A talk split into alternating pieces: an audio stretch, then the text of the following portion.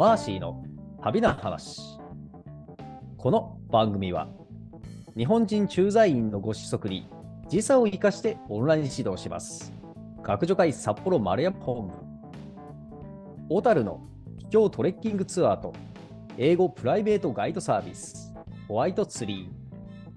小説シェーンの語ビューを Amazon Kindle で配信中。スンドメパターソンの提供でお送りします。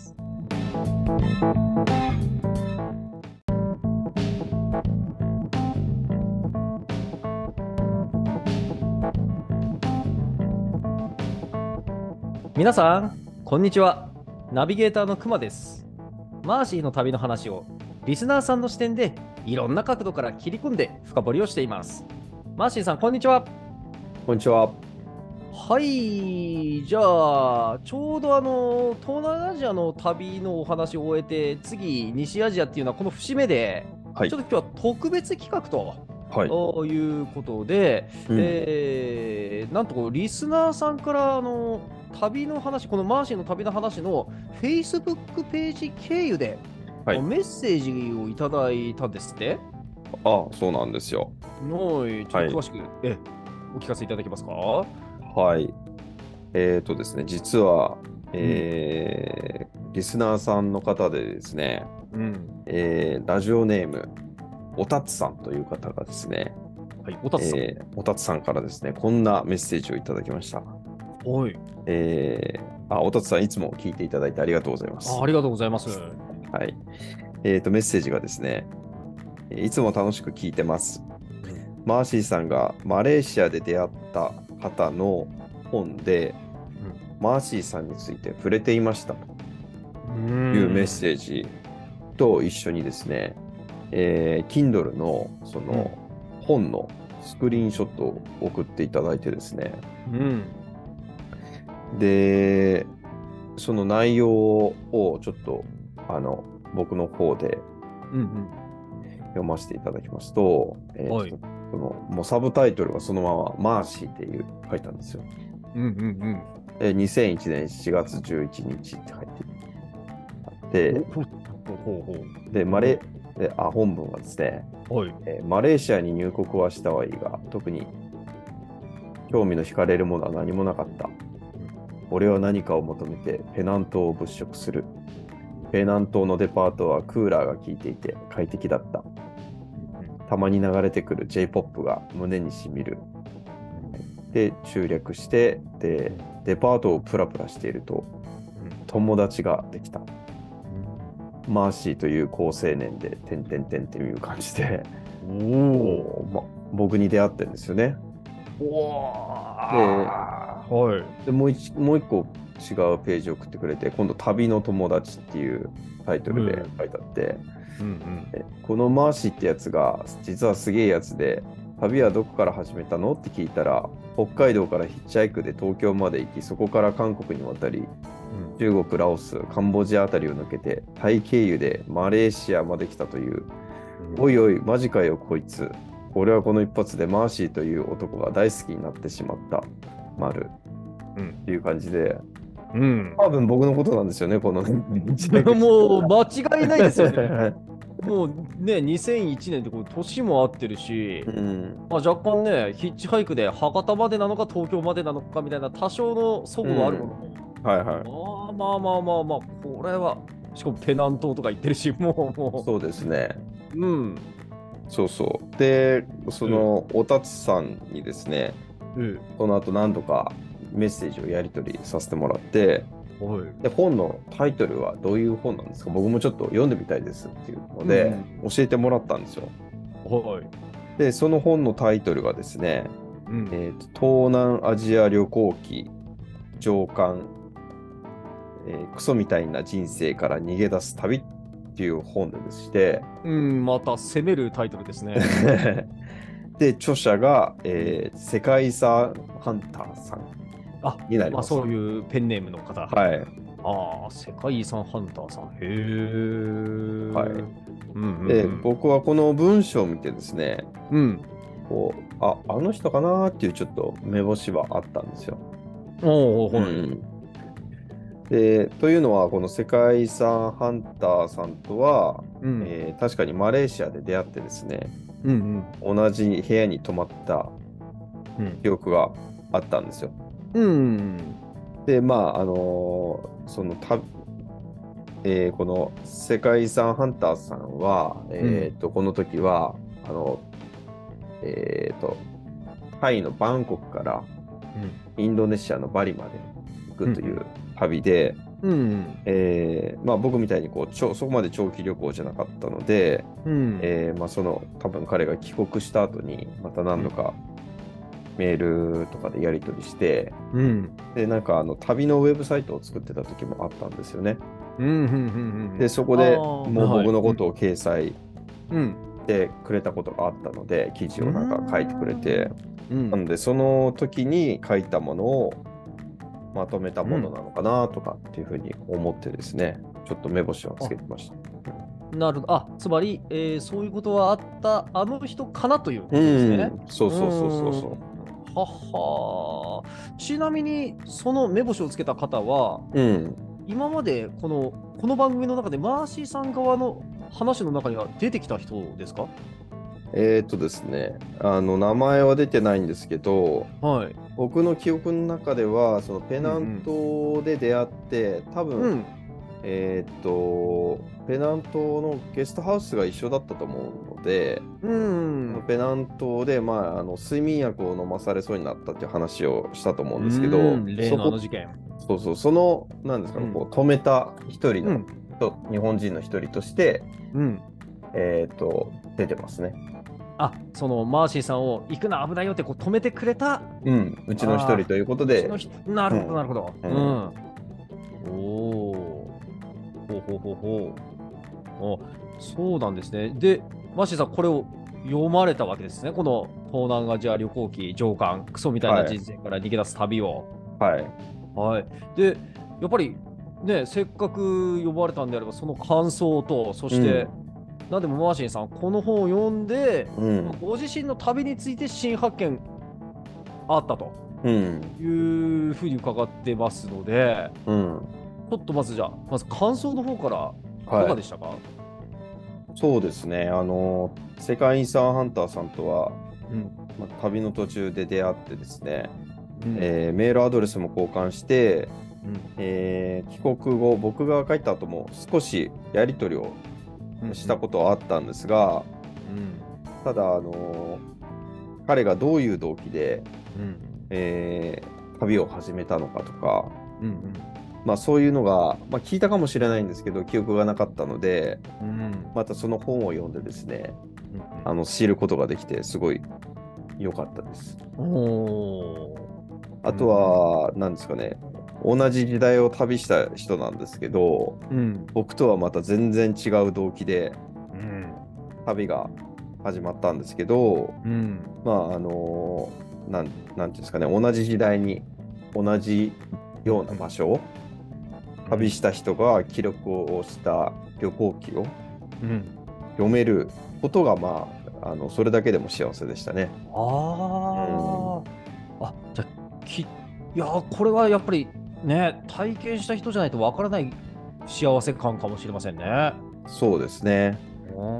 なななんで、まあ多分同じ時間と場所を共有して、うんまあ似たようなものは見てるんだけど、うんまあその、なんですなんていうんですかね、その感じ、何を感じて、うん。でそれをまた何、どう思うのかっていうのは、人それぞれ違うじゃないですか。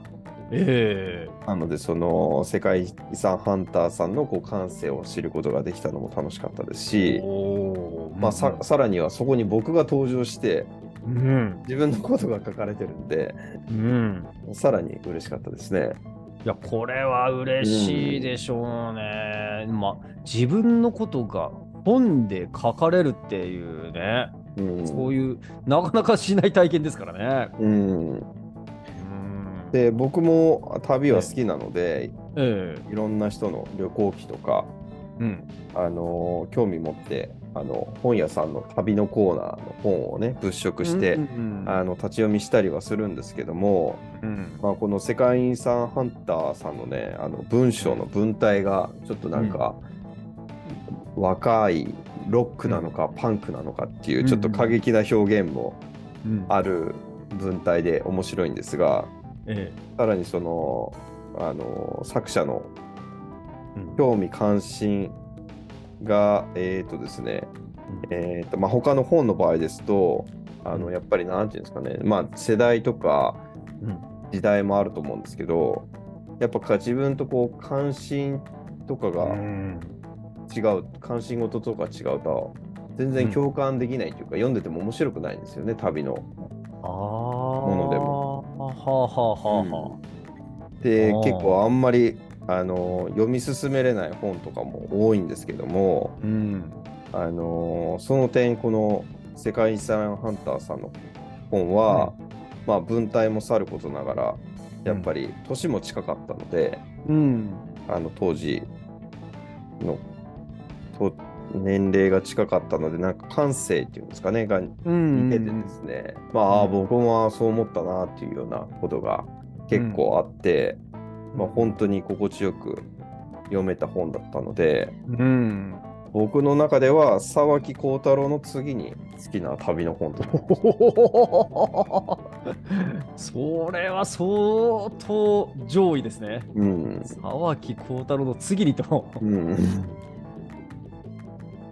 そうですね。で、うんまあ、今回ね、くまさんに紹介して、えー、くまにもはい読んでもらったんですが、くまはどういう感想でした？そうです。え、私も、ええ、あの、うん読ませてもらいまして、まず、まあ、読みやすいですよね。うん。で、あのー今、文体ってお話ありましたが、もう文体もまさにそうで、で、うんもう一つ私思ったのは、うん、あのーこの方のですね、その、旅に向かう気持ちって、うん。な何かこう非常にこう共感できる人が多そうな、おー。えーあのーなんか、あーまあ、それこそクソみたいな人生から逃げ出すっていうタイトルになってますけど、うん。こういうき気分って、誰しもがその、うんあのある年齢の時にはこう感じることであり、うん。うん、俺の人生クソだな、なんとかここから脱却したいなとか、うん。そういう、まあ、それがこの人の場合、旅っていう形で現れたわけですけども、うん。その、うーん、原因の部分については、うん。共感する方はすごく多いんじゃないかと思いあまして。ー。なるほど。うん。で、しかもその、実際旅に出てどう思ったかに関しても、もううん。なんか、本当に心地よくて天国みたいでとか、うん、あのあるいは何でしょうあのこの方はよく書いてたのはその、全て自由だと、うん。あのもういつ食べていつ出るい外に出る出ないも全部自分の好きなように決めていい環境なんだ、最高だっていうようなことよく書かれてましたけど、うん。それもあれですよね体験している人はもちろんのこと体験してない人も容易に、いこう意味が分かりやすい。うん、でやっぱりこうマーシーさんのお話っていうのはやっぱマーシーさんはすごくその哲学とかですね、うん。こう宗教歴史っていうことに非常に高い関心をお持ちで、うん。あのやはり旅の動機だとか、あるうんあるいはそこに何を感じるかっていうことに関してもやはりちょっとマニアックな人だと思うんですよマーシーさんは。うん。で、まあ、それなだけにそこにすごいハマる人はもう、うんおマーシーの話面白いぜってこうなるしうん。一方この世界遺産ハンターさんはうん。なんていうかこう非常に裾野広くこう、うん。うんいけるんじゃないかなというようなですねそういう違いを感じまして、うん。うんどちらも魅力的ですよね。うん。そうですね。うん、そう。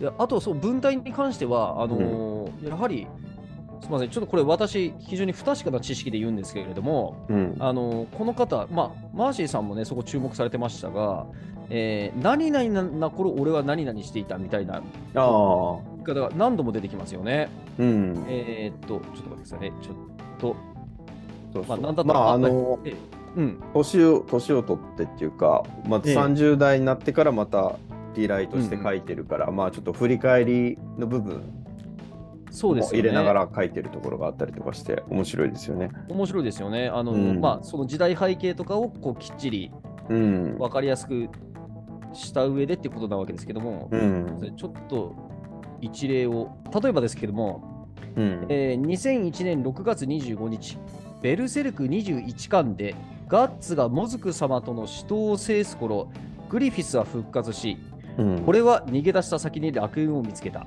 うん。とかね、ここういう言い方ですね。うん。で、あのー私が不確かな知識でって言ったのは何かというと、あのー札幌ハードコアだか、北海道ハードコアだかっていうジャンルを確立された東直樹さんという作家が、うん。えー探偵はバーにいるという、まあ、い非常に有名な作品で、うん。えー何々が何々していた、うなんだったかな、あの、えーと、うソープランドがトルコと呼ばれていた頃だったかな？なんかそんなような、何々が何々だった頃、何々が何々だった頃、何々が何々だった頃、俺はすすきのでブラブラしていたみたいな始まり方を。で、あのーもしかして私、あの、ハード、あ、すみません、ハードコアじゃない、ハードボイルドですね、ごめんなさい。うんハードボイルドっていうジャンルあんまり知らないんでわかんないんですが、あもしかするとハードボイルドっていうのはこういう文体結構やるのかなと伝あ統あ確かに、ううん。僕もたくさん読んだわけじゃないけど、うん。的に。はい。確かにハードボイルドっぽい文体と言われればぽいですよね。ね、この、まあ、俺はっていうこの一人称もそうですし、うん。うん、何かこう、世界遺産ハンターさん、そういうの結構お好きで、もしかしたらうん。そういうのをこううまく取り入れて、こうやって書かれてるのかなというふうにも思いましたよね。うん。で、えーあとやっぱりですね、この本読んで、うん。まあ、私はやっぱりこの番組やらせてもらってる立場として言うと、この世界遺産ハンターさんが、そのマーシーさんのことをすごく気に入って、うん。いやー、マーシー、すごいやつだな、いいやつだなみたいな、あのーことを当時すごく感じたということが非常に印象的に出てくるんですけれども、うん。あ中でもその例の、えー睡眠薬事件、うん。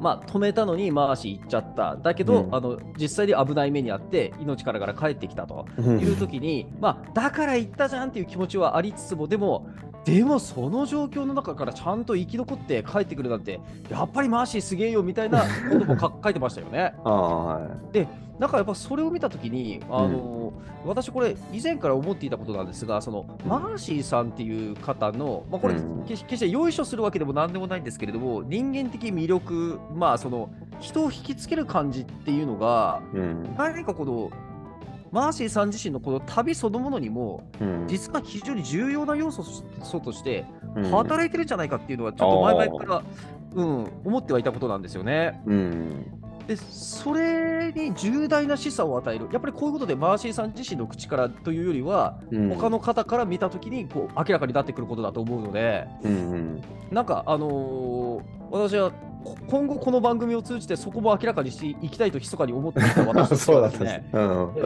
非常にあのいい手がかりありがとうございます。なるほど。という感想でした。あはいちょっとって言われにはだいぶ話した感じですねそう長くなっちゃいました。いやいやいやいやいいですよな なるほどいやこれは世界遺産ハンターさんも喜んでくれると思うんであの、そうだと、何よりです？はうん。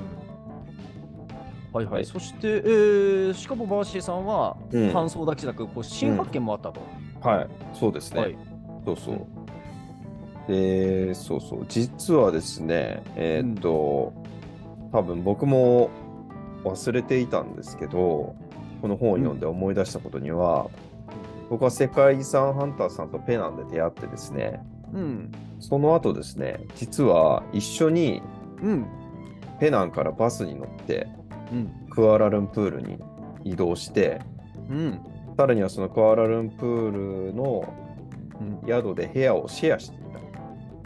うん。書いてましたね、そうやって、うんこの方の本にね。そうそう、しかも、あの、バスが嫌いで、なるべく電車で旅行してたって書いてあったのに、僕に合わせてくれて、バスにわざわざ乗っていただいたという。ああ、書いてあったそっかそっか。うんでも、この時は、僕は、まあ、あのポッドキャストでお話ししてる通り、うんあの、ヘレンとお別れをして、さらに今度ヘレンを追っかけて、こう、乳児にうん。行こうとしてた時だったので、うん。多分、頭がヘレンのことでいっぱいで、うんうんうん。あのその世界遺産ハンターさんと部屋をシェアしたことが多うん分記憶のスペースとしてちっちゃくなってたのかなとは思うんですなよ。るほどね。うんうん。ただですね、この本の中でも触れてるんですが、うんクアラルンプールのツインタワーを一緒に見に行ってるんですよね。あ、書いてましたね。ええなので、うん、なので、クアラルンプールを一緒に旅してたのは、まあ、確実だな。と。確かに僕も、あそう言われればそうだったかもな。と。おー。ん。おー。一人で見に行ったのかなと思ってたんですけど、実はそのなんか会話の内容も出てるんですけど、あこれは確かに話したなっていう、記憶がある内容でした。お ーおー。おー。おー。おー。じゃあ、はい。ちょっとあれですね。そのここの番組を聞いて、うん。記憶がいろいろ蘇ってきた菅野さんと同じような現象が。そうそうそう、それを僕も追体験させてもらって、すごいなんか面白かったなっていうのと、あともう一個さっきちょっと出てきたあのうん。カード賭博をして睡眠薬を飲まされるうん。話がこの本の中にも記載があるんですけども、ねえっ、と世界遺産ハンターさんがすごいですね、親身になってこう、うん。僕を止めようとしてたことは僕も覚えてるんですよ。うんうんなんでこんなに必死に止めようとしてくれるのかなっていう、うん。まあ、もう言ってしまえば他人だから。うんうん、で、えっ、と、ちょっとなんか、普通の人よりも随分親身だなと思って、うんうん。思ってたんですけども、当時も。で、この本を読んで、まあ、その、なんていうか、理由が分かったっていうか、うんうんうん。なんで、あの、それを止めたのかっていうのが、実そういう、こういう、その前に、世界遺産ハンターさんがいろいろあったので、うん。うん、まあ、なおさら止めようと思ったっていう気持ちがあったっていうところを読んで、うん。まあ、20年以上の時を超えてですね、うん。ちょっともやもやしてたことが解決できて、すごいすっきりした感じですね。あるんですよねこういうことがね、うん、20年かけて解決と。そうですね。えーしかも本当にひょんなきっかけから、本当うんにおたつさんが教えてくださったことがきっかけでね。はい。いや本当、ね、そういうことがあると、やっぱりこういう番組やっててよかったってなりますよね、我々も。うん、そうですね。うん。まあ、あと1点ね、あのこの本の中で、記載で僕のところと、あのーえー世界遺産ハンターさんのところの相違があったのが、うんうん。えー、とカード賭博にあったのが、えー、とかあの世界遺産ハンターさんの本の中ではクアラルンプールになってるんですけど、うん僕の記憶だとペナンだったので、うん。うんまあ、そこがちょっと相違点があったんですけども、うん。まあ多分まあペナンだったかなと思うんですけど、うん。まあ、そこいうところもねお互いの、ね記憶は違うっていうところを見てうん。面白いなと思いました。うん。面白いですね。いや、実は私は記憶違いっていうことが私の人生のテーマでして、あそうだったんですか。えーえーき 記憶の変質について、えーもうなんなら研究していきたいぐらいに思っているものですから、えーもうこれはもう興味深いことでしかないですね、私にとってね。なるほど。それは面白い。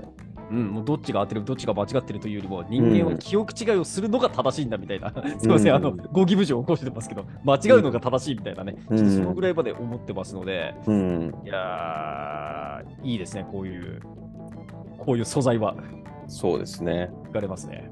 うんまあ、ちなみにあの、うんこの本にも書いてあるんですけど、うん。えー、とこの本は、えー2017年から2018年にかけて、うんえー世界遺産ハンター .com というブログで連載していた世界遺産ハンターヤングエイジっていうのをもとに大幅に過失修正を加えて書籍し書籍化したあのうん Kindle 本で書籍化したというものということなので、うん。えーまあ、2001年の旅の実際は2001年だったんですけども、まあ、うんそれからちょっと時間が経ってから書かれたうん。ものだということは、あのちょっと前前置きというか、あのお伝えしておきます、リスナーの方には。はい。まるでマーシーの旅の話のようですよね。そうなんですよ。本だから、まあ、またなおさら共感してしまうっていうか。ねえやっぱりうんななんかもしかしたら旅を振り返りたくなる年数とかってあるのかもしれませんよね。そうですね、多分ね。熟成されて。ねえあうん熟成期間ってあるかもしれませんねう。んはい。えー、Kindle 本というのはいわゆるあれですね。Amazon Kindle の電子書籍っていうことですね。あ、そうですね。うん。ですので、ええこのえ本のリンクも、あの、つけときますね。皆さんにも読んでもらいたいので、ぜひ。そうですね。ぜひ、うんええあの、に2、300円ぐらいでしたっけね、確か。はい。ええあのぜひ興味のある方読んでみてください。はい。はい。じゃあまずやっぱりおたつさん、本当に、えこういうことに気づけたのもおたつさんのおかげなので、本当ありがとうございました。ありがとうございます。はーい。では次回またよろしくお願いします。はい。ありがとうございます。はい、ありがとうございます。